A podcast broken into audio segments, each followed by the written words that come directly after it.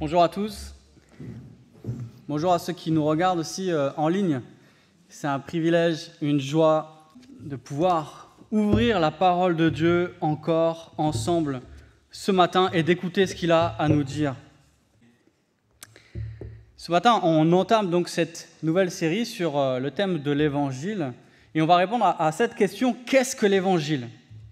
Qu'est-ce que l'évangile? Si on parle de l'évangile, il faut d'abord le définir. Mais même avant ça, on pourrait se poser une question.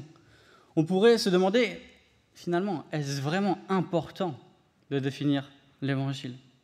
Existe-t-il un seul évangile? Est-ce qu'au fond, finalement, euh, l'important n'est pas d'avoir une foi personnelle? Vous avez quatre heures. Non, on va en faire un, peu moins de temps.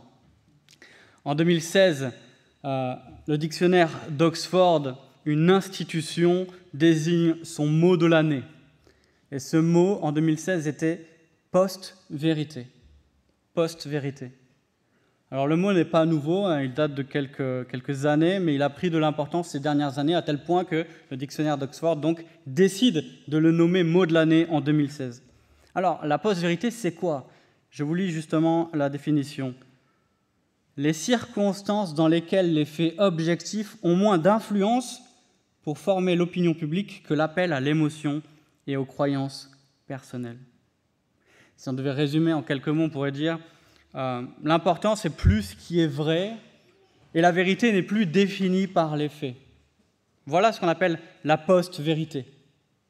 Chacun sa vérité. Mais pour nous chrétiens, nous le savons, la vérité est importante et elle est même cruciale.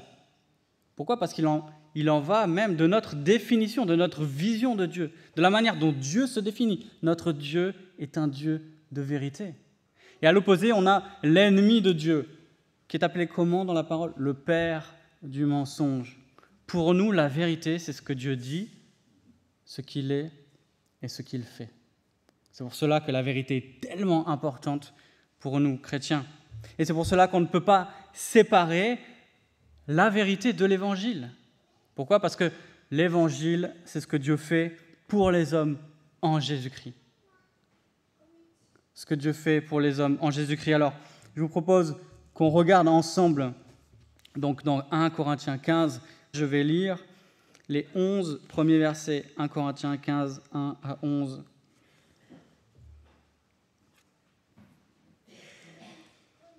Donc c'est Paul qui écrit à l'église de Corinthe et qui leur dit, je vous rappelle, frères et sœurs, l'évangile que je vous ai annoncé et que vous avez reçu et dans lequel vous tenez ferme. C'est aussi par lui que vous êtes sauvés si vous le retenez dans les termes où je vous l'ai annoncé. Autrement, votre foi aurait été inutile. Je vous ai transmis avant tout le message que j'avais moi-même aussi reçu Christ est mort pour nos péchés, conformément aux Écritures. Il a été enseveli et il est ressuscité le troisième jour, conformément aux Écritures. Ensuite, il est apparu à Céphas, puis aux douze. Après cela, il est apparu à plus de 500 frères et sœurs à la fois, dont la plupart sont encore vivants et dont quelques-uns sont morts. Ensuite, il est apparu à Jacques, puis à tous les apôtres. Après eux tous, il m'est apparu à moi aussi comme à un enfant né hors terme. En effet, je suis le plus petit des apôtres, et je ne mérite même pas d'être appelé apôtre, parce que j'ai persécuté l'Église de Dieu.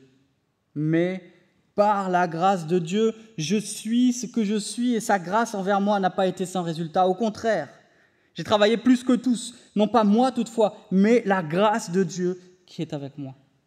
Ainsi donc, que ce soit moi ou que ce soit eux, voilà le message que nous prêchons et voilà aussi ce que vous avez cru. On va regarder ensemble ces versets-là ce matin et je vais juste lire le verset d'après qui nous explique la raison pour laquelle Paul écrit cela aux Corinthiens. Verset 12. Or, si l'on prêche que Christ est ressuscité, comment quelques-uns parmi vous peuvent-ils dire qu'il n'y a pas de résurrection des morts? Paul, dans tout ce chapitre, va parler de la résurrection. Le problème des Corinthiens, c'est pas qu'ils ne croyaient pas à la vie après la mort, c'est qu'ils avaient, avaient, un problème avec la résurrection. Ils étaient baignés dans la pensée euh, grecs dualistes, des philosophes grecs qui méprisaient le corps et qui élevaient l'esprit. Et pour eux, donc, le corps était méprisable, c'était une enveloppe, un tombeau dont il fallait se défaire. Mais Paul leur dit, mais vous ne pouvez pas nier la résurrection. Parce que si vous niez la résurrection, vous niez que Christ est ressuscité.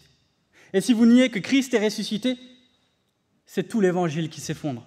Et si l'évangile s'effondre, alors votre foi est vaine, la mienne est vaine, ma prédication est vaine. Le fait d'être chrétien est vain. Alors Paul va rappeler l'évangile aux Corinthiens et va donner trois raisons de s'attacher à l'évangile. C'est ce que j'aimerais voir avec vous ce matin. La première raison, c'est que l'évangile est vital.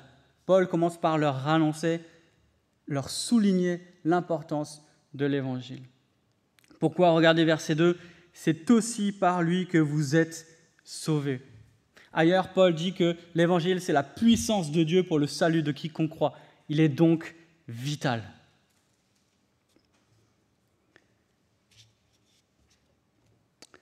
Pour ceux qui ne le savent pas, mon père était cheminot, il est ici. Ça veut dire que j'ai pris le train beaucoup de fois dans ma vie. Beaucoup de fois. Et après les beaux-arts, j'ai continué euh, mes études euh, à Paris et je faisais des allers-retours. Je faisais entre un ou deux allers-retours euh, par semaine. C'était encore l'époque bénie où je ne payais pas le train. Donc j'en profitais. Je connaissais la gare comme ma poche. J'aurais pu retrouver n'importe quelle voie les yeux fermés. Le souci, c'est qu'il arrivait parfois que je parte un petit peu tard pour euh, récupérer le train et que le bus était euh, déjà passé, donc je devais courir pour euh, attraper, arriver à l'heure pour que le train ne parte pas sans moi. Et une fois, j'étais en retard et j'avais couru. J'étais arrivé essoufflé, dégoulinant, mais content. Content parce que j'avais encore cinq minutes, ce qui me permettait de, de trouver mon train facilement et de m'asseoir, de pouvoir souffler avant que le train alors je regarde la voie, je cours vers la voie, euh, j'arrive sur le quai, je vois mon TGV, je m'assieds dedans, je trouve vite ma place, euh, et enfin, ça y est, je m'assois, j'enlève mes affaires, je pose mon sac. Et je suis vraiment content, vraiment content parce que non seulement je suis arrivé à temps dans le train, mais aussi il n'y a personne à côté de moi. Et ça, c'est vraiment chouette. Parce que souvent, les allées jusqu'à Paris, ben, il y a du monde. Alors là, c'est un luxe. Et euh, voilà, je me félicite d'être arrivé euh, à l'heure et je me réjouis de passer un voyage tout seul. Après quelques secondes, en fait, je réalise qu'il n'y a personne du tout. En fait, euh, il n'y a personne dans ma voiture, il n'y a personne dans le train, je suis seul à bord. Alors j'étudie le taux de probabilité que cela se produise et j'en conclus qu'il y a un problème. Et là, le train démarre et je me rends compte, parce que c'est un trajet que j'ai fait des centaines de fois, qui va dans le mauvais sens. Je comprends qu'il rentre à l'entrepôt alors que moi je veux aller à Paris. Et là, je regarde par la fenêtre et je vois de l'autre côté de la voie, sur le banquet du coup, le train qui va à Paris. Et là, je fais quelque chose que je n'aurais jamais cru faire, que je n'ai jamais avoué à mon père jusqu'à aujourd'hui j'ai tiré la sonnette d'alarme. Et j'imagine que le conducteur a été étonné parce qu'il ne s'attendait pas que quelqu'un tire la sonnette d'alarme, parce qu'il était censé y avoir personne dans le train. Je descends, je cours quand même vers le conducteur, le, prier de m'excuser, lui expliquer en peu de mots. Je ne sais pas ce qu'il a eu le temps de, de comprendre tellement j'allais vite. Et j'ai couru vers le bon train. Je me suis enfin assis à ma place et je suis arrivé à bon port. Morale de l'histoire, si on est assis à la bonne place, mais qu'on est dans le mauvais train, on n'arrivera jamais à destination. Et c'est exactement ce que nous dit Paul ici. Il, félicite les Corinthiens, il leur dit c'est bien de persévérer, vous devez persévérer, vous devez tenir ferme. Pourquoi? Parce que c'est en persévérant que vous serez sauvés. Mais si vous changez l'évangile, si vous croyez dans autre chose que moi, ce que je vous ai annoncé, ce que moi-même j'ai reçu, alors votre foi est inutile. Il le dit comme ça à la fin du verset 2. Avoir foi en autre chose que l'évangile, c'est comme être assis à la bonne place, mais dans le mauvais train. L'évangile, nous dit Paul, c'est un message à retenir dans les bons termes.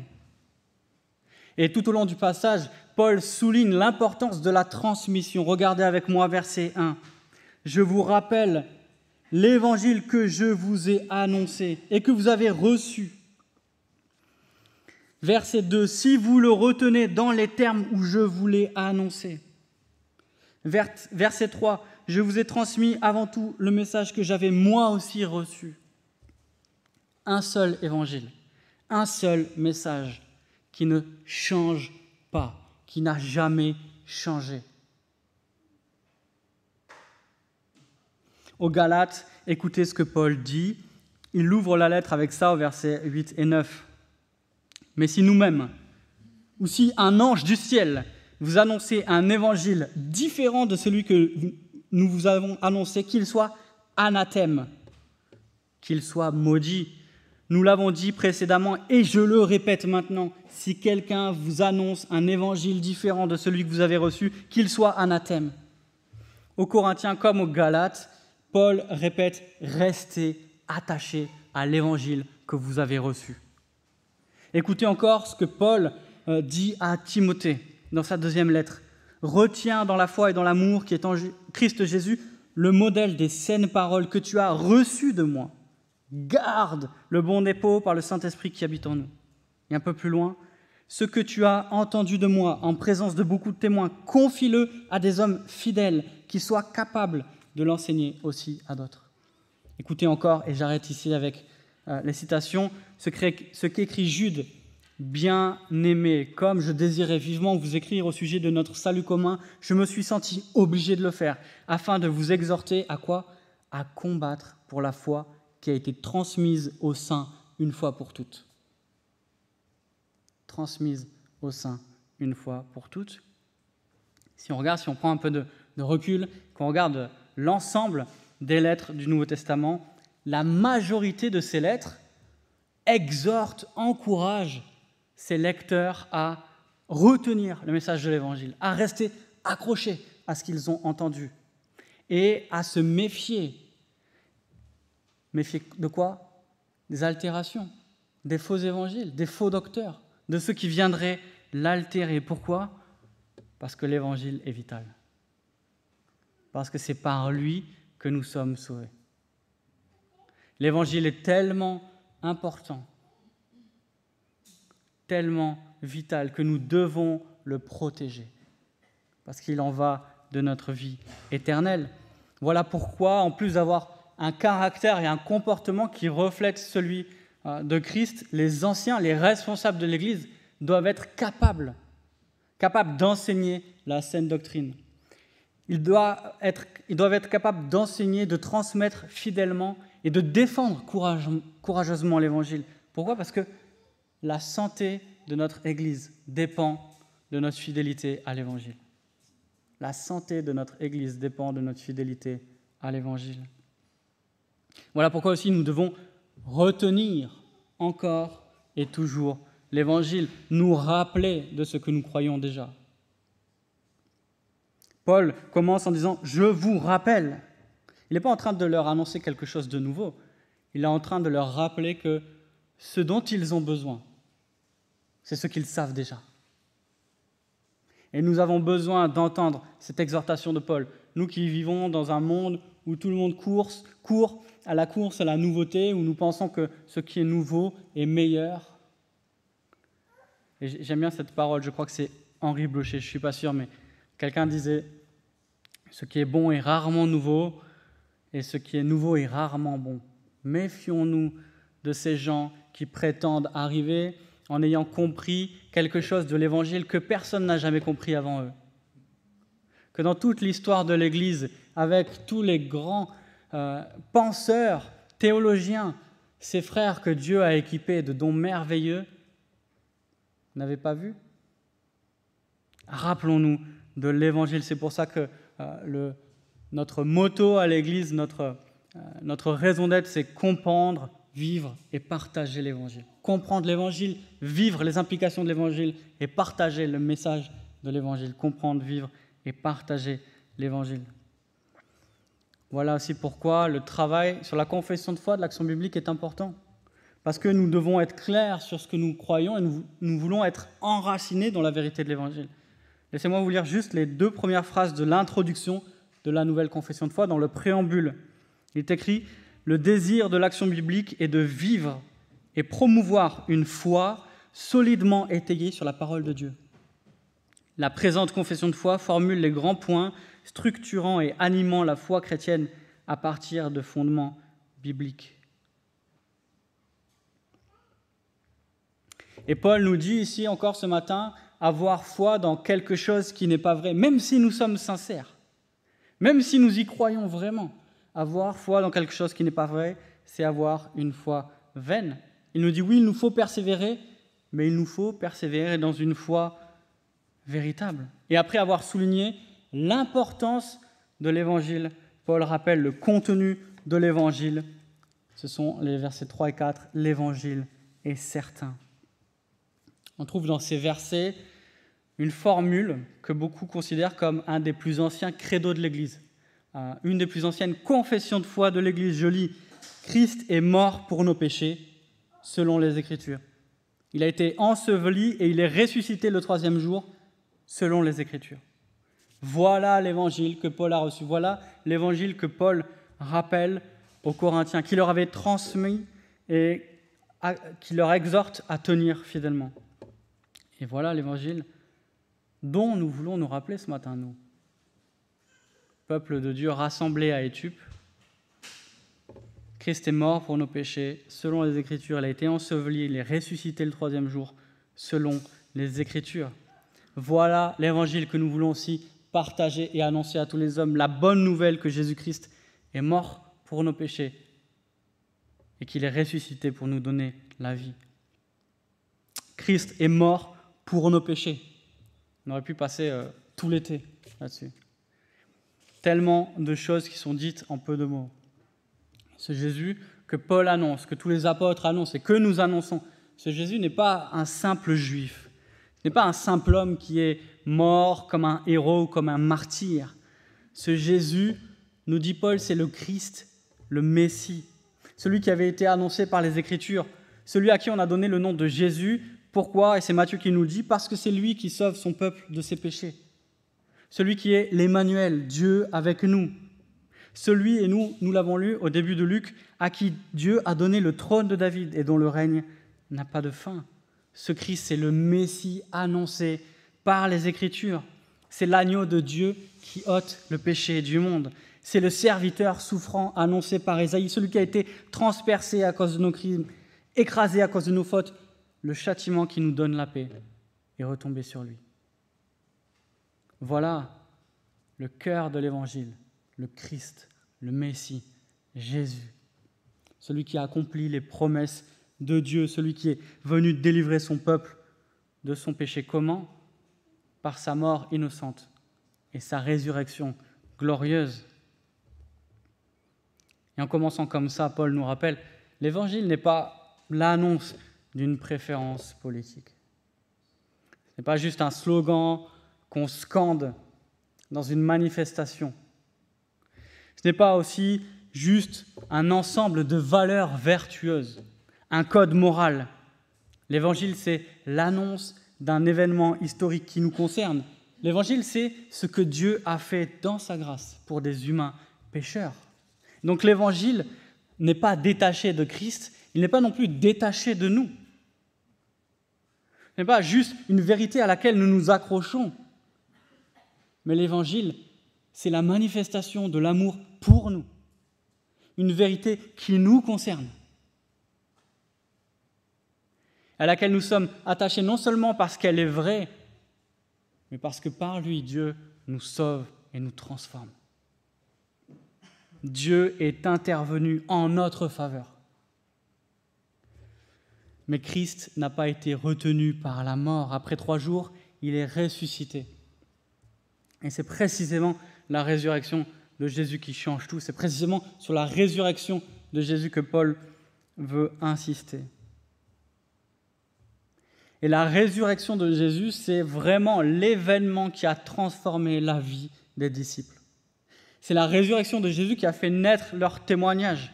Souvenez-vous, après la croix, tous leurs espoirs s'étaient effondrés. Jean nous dit qu'ils se cachaient parce qu'ils avaient peur. Celui qu'ils croyaient être le Messie, celui qu'ils avaient suivi pendant des années, était mort. Vous parlez d'un Messie, il est mort. Nous l'avons vu mourir. Nous l'avons vu être enterré. Il n'y a plus d'espoir. Mais Christ est ressuscité.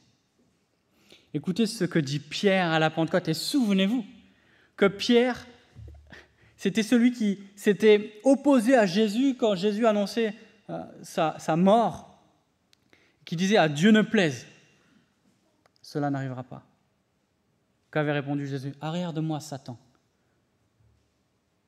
Tes pensées ne sont pas les pensées de Dieu. Écoutez ce que Pierre, le même Pierre, dit à la Pentecôte.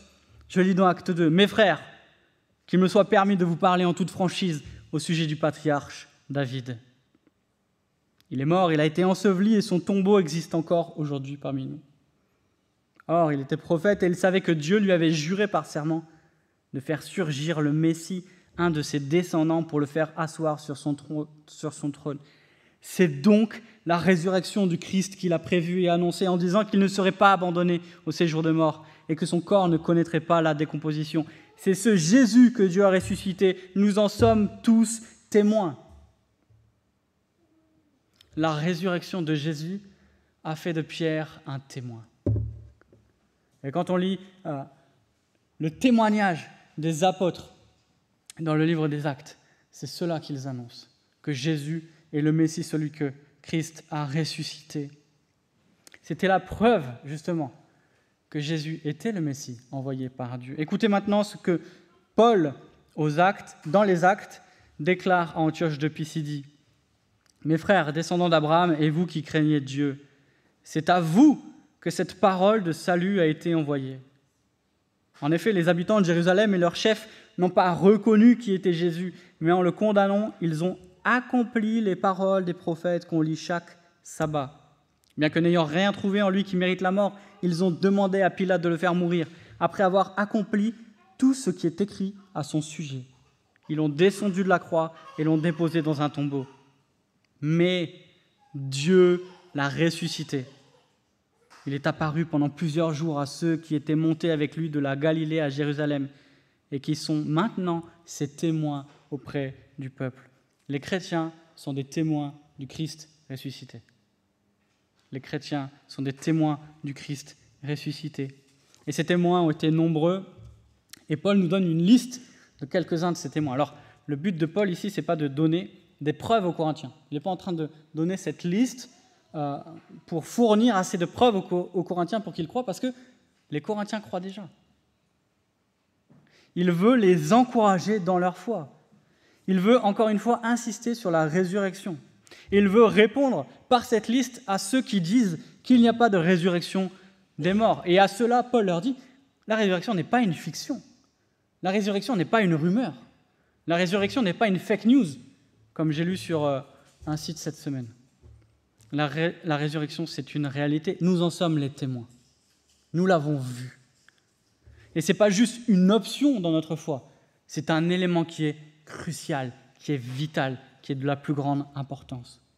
Et Paul, regardez, en parlant euh, de 500 frères et sœurs à qui Jésus est apparu à la fois, alors quand on dit euh, apparu, il faut entendre qu'ils l'ont vu. Il leur dit, dont la plupart sont encore vivants. Et c'est comme s'il était en train de dire à ceux à qui il écrit, ben, allez leur demander. Il y a de nombreux témoins qui ont vu Christ ressusciter. Allez les voir, allez leur demander. Et pour nous aussi, aujourd'hui, cette liste nourrit notre foi. Mais on peut se demander, est-ce qu'ils n'ont pas halluciné? Est-ce que ce n'est pas juste le fruit de leur imagination? Ou alors, pire, est-ce qu'ils ne sont pas en train de nous mentir?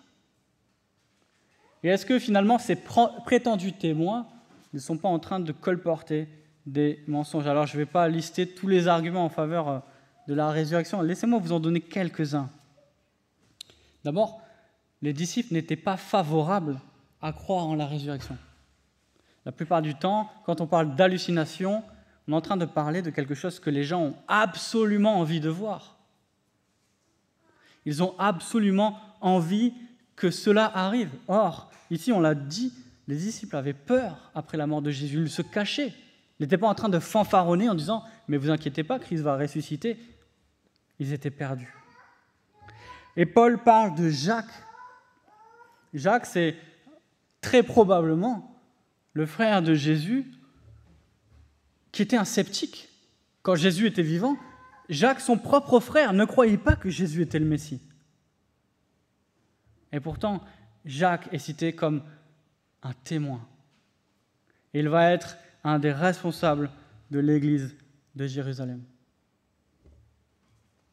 Paul lui-même, qui est cité, ne faisait pas partie des chrétiens. Il était un juif convaincu que les chrétiens blasphémaient et il les chassait à mort. Il voulait les tuer. Alors comment ça se fait que Paul est devenu le disciple de celui qu'il prenait pour un charlatan? Parce que Paul a vu le Christ ressuscité. Et Paul s'est rendu compte que le témoignage des apôtres, des premiers chrétiens, était véritable, que Jésus était vraiment le Messie. Ensuite, les hallucinations ne sont jamais des expériences de groupe. On peut avoir une hallucination, mais on n'a pas d'hallucination qui concerne plusieurs personnes en même temps ou à des endroits différents. Aussi, si les gens s'étaient seulement imaginés avoir vu le corps de Jésus, avoir vu Jésus, son corps serait resté dans le tombeau. Mais le tombeau est vide. En fait, cela aurait arrangé les Juifs et les Romains d'avoir le corps de Jésus à leur, disposition. Ça aurait été un moyen simple et efficace d'éteindre ce mouvement qui était en train de naître, ce témoignage des premiers chrétiens. Mais ils n'avaient pas le corps. Le corps n'était pas là parce que Christ était ressuscité. Et enfin, si les disciples savaient qu'ils mentaient, ils n'auraient été pas prêts à mourir pour un mensonge. À la limite, on peut mourir pour quelque chose que l'on croit vrai, mais on ne meurt pas pour quelque chose que l'on sait être faux. Alors, si la question de la fiabilité de la, résurrection vous intéresse, euh, si vous voulez creuser la question des, preuves et des arguments en faveur de la résurrection, je vous conseille ce livre. Il s'appelle Jésus, la parole est à la défense allez à la maison de la Bible pour le commander. Excellent livre de Lee Strobel. Je vous en lis un extrait. C'est une citation euh, de Sir Edward Clarke. Il est juge à la Haute Cour de Grande-Bretagne. Et il s'est penché sur la résurrection en tant que juriste et il a fait une analyse judiciaire du récit de la résurrection. Écoutez ce qu'il dit. Pour moi, les pièces du dossier sont concluantes. Il m'est arrivé à maintes reprises en haute cour de remporter le verdict à partir d'éléments bien plus faibles. En tant qu'homme de loi, j'accepte sans réserve les pièces avancées par l'Évangile comme le témoignage d'hommes honnêtes sur des faits qu'ils étaient capables de justifier. L'Évangile était donc vital, il est donc vital et nous devons nous y accrocher et il est certain, nous pouvons nous y fier.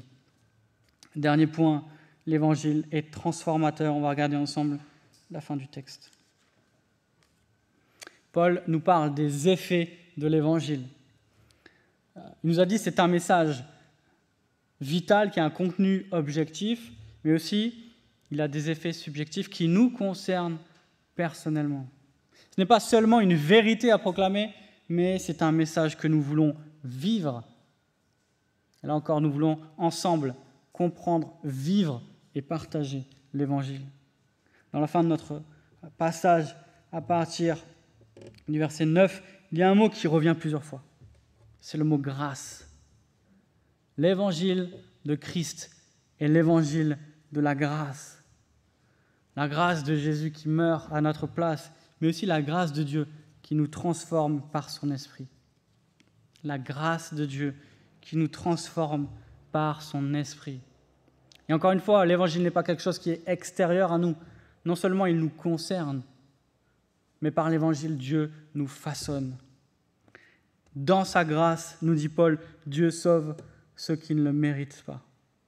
Ceux qui, d'un point de vue humain, sont insauvables.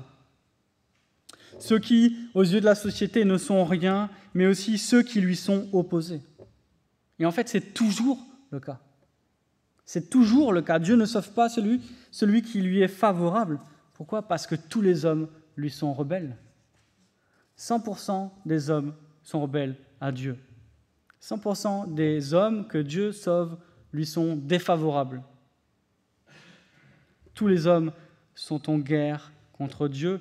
C'est vrai que chez certains, ça se voit peut-être plus que chez d'autres. Mais tous sont rebelles à Dieu. Tous sont en guerre contre Dieu. Tous sont loin de lui. Tous sont insauvables, si ce n'est par la grâce de Dieu.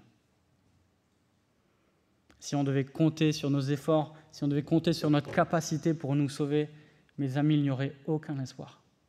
Aucun espoir. Notre espoir est fondé uniquement, uniquement sur la grâce de Dieu. Il n'y a que sa grâce qui a le pouvoir de nous donner la foi, de nous faire tourner vers lui.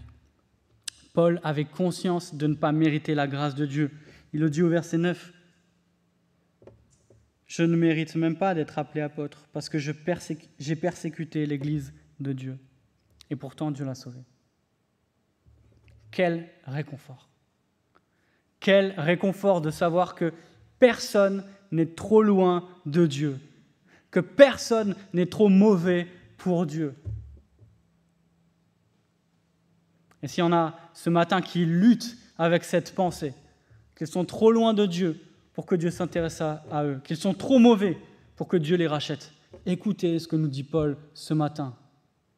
Dieu sauve par grâce et tous sont pécheurs et sont privés de la gloire de Dieu. Mais Dieu, dans sa grâce, nous sauve. Dans sa grâce, Dieu peut sauver ceux qui lui sont farouchement opposés. Je parlais avec Marcel tout à l'heure et je lui demandais à, quel âge, à quel âge ton frère, euh, Jean-Louis, que beaucoup d'entre nous connaissent ici, euh, s'est-il converti? Il m'a dit à 68 ans. Et il a ajouté après 40 ans de prière.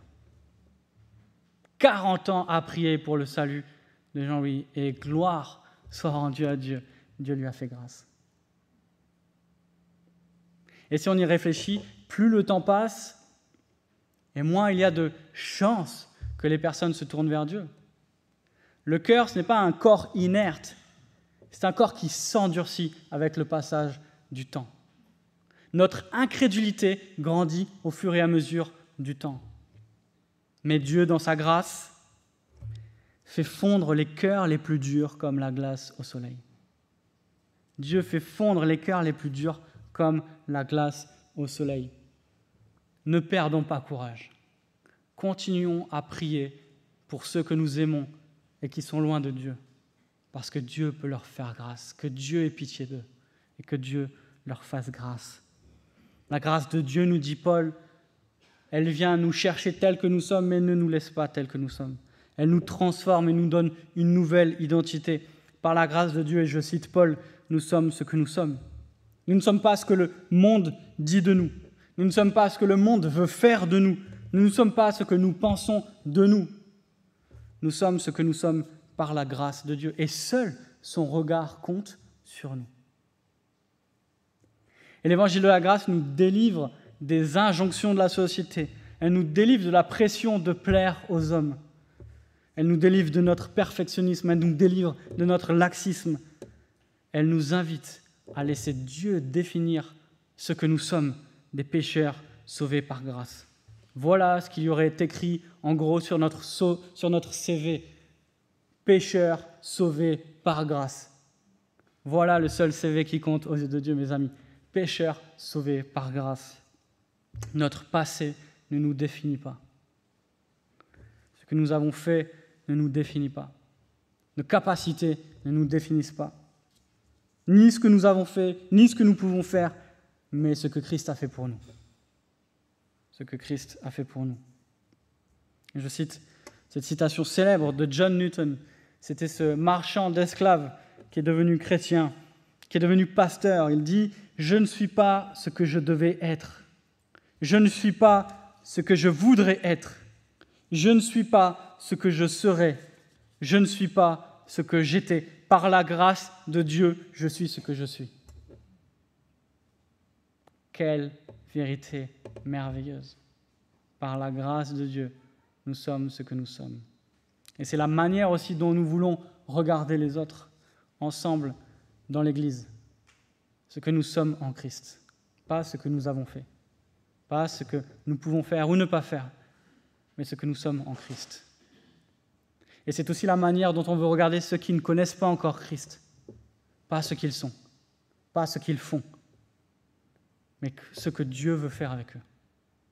Ayons ce regard de la foi, ayons ce regard qui définit les gens, non pas en fonction de ce qu'ils sont, mais en fonction de ce qu'ils peuvent être en Christ. Pour conclure, Paul insiste encore et encore sur la résurrection de Jésus. C'est la vérité. C'est la vérité. Et dans une ère euh, de post-vérité, comme on l'a dit au début, nous devons nous accrocher et retenir cette vérité. Pourquoi? Regardez au verset 13, un petit peu plus loin. S'il n'y a pas de résurrection des morts, Christ non plus n'est pas ressuscité. Et un peu plus loin, versets 17 et 18, si Christ n'est pas ressuscité, votre foi est vaine, vous êtes encore dans vos péchés. Et ceux qui sont morts en Christ sont perdus. Sans la résurrection, c'est tout l'évangile qui s'effondre. Sans la résurrection, notre foi est vide, elle est vaine. C'est terrible de lire les enseignements de ces soi-disant chrétiens, de ces soi-disant pasteurs, qui font de la résurrection ou qui font de la divinité de Christ une option. Mes amis, si Christ n'est pas le Messie, s'il n'est pas mort pour nos péchés, s'il n'est pas ressuscité le troisième jour, comme le dit l'Écriture, alors notre foi est vaine. La résurrection est aussi le cœur de notre espérance. Et je vais finir avec ça. Récemment, je parlais avec un ami qui vient de perdre un membre de sa famille. Il me racontait les derniers jours comment c'était pénible pour lui d'accompagner cette personne à qui il tenait tant, qui avait une place si importante pour lui.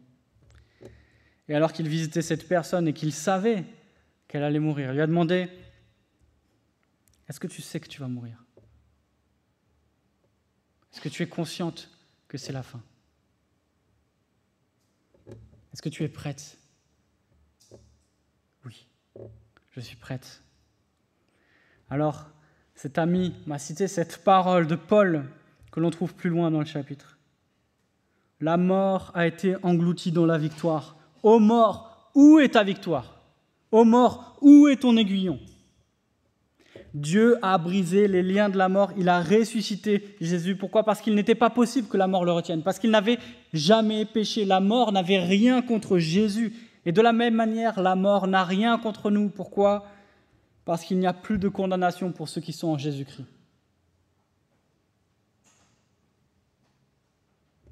Jésus-Christ est mort pour nos péchés et en lui nous sommes déclarés justes. La victoire n'appartient plus à la mort, la victoire appartient à notre Seigneur Jésus-Christ. Et la mort, nous ne la craignons plus. Oui, il peut y avoir de l'appréhension pour ce passage. Mais non, il n'y a pas de peur, parce que Christ a vaincu la mort à la croix. L'évangile, c'est la bonne nouvelle que Jésus-Christ est mort pour nos péchés et qu'il est ressuscité pour nous donner la vie. Je vais prier.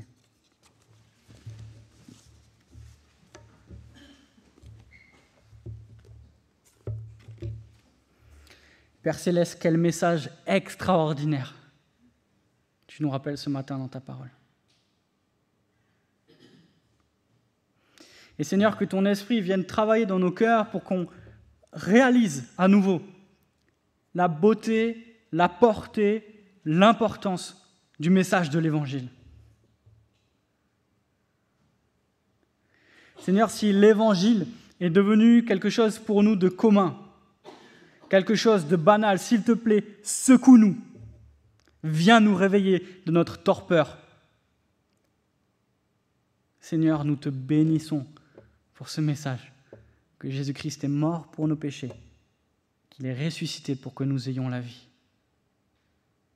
Aide-nous, Seigneur, à méditer sur cette vérité pour qu'elle façonne, qu'elle transforme notre manière de vivre.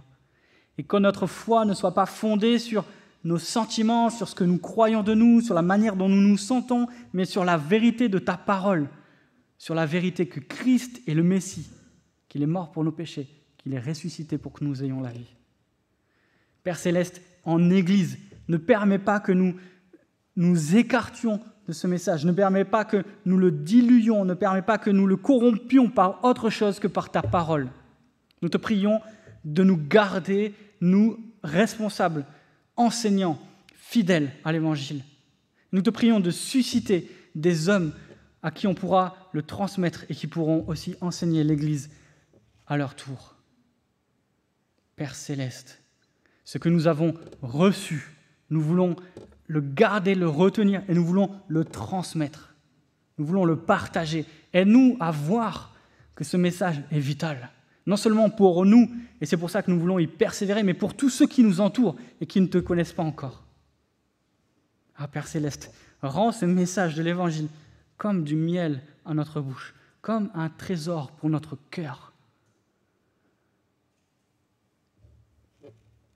Seigneur, cet été, alors que nous méditons ensemble à travers plusieurs textes de ta parole, cet évangile, fais-nous du bien. Nourris notre foi. Fais grandir en nous cette confiance en toi et en toi seul. Et viens nous purifier de tout ce qui pollue notre foi, les mensonges que nous nous sommes fabriqués, ce que le monde veut nous faire croire, pour que nous puissions te contempler, toi et toi seul. Viens nous transformer toujours plus à ton image par l'Évangile, Seigneur, dans ta grâce et pour la gloire de ton nom. Amen.